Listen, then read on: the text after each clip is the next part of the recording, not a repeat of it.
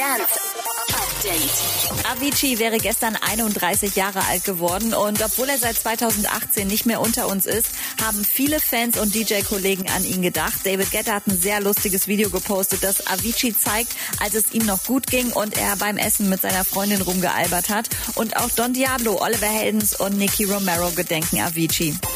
Die Meldung müsst ihr euch geben. Marshmallow hat sich mit der Marshmallow-Firma Stuffed Puffs zusammengetan, um, na klar, Marshmallows auf den Markt zu bringen. Come on, auf den Werbedeal hat er doch schon sein ganzes Leben gewartet. Um die Zusammenarbeit zu feiern, verlost die Company Ende September sogar mehrere signierte Marshmallow-Helme an Fans.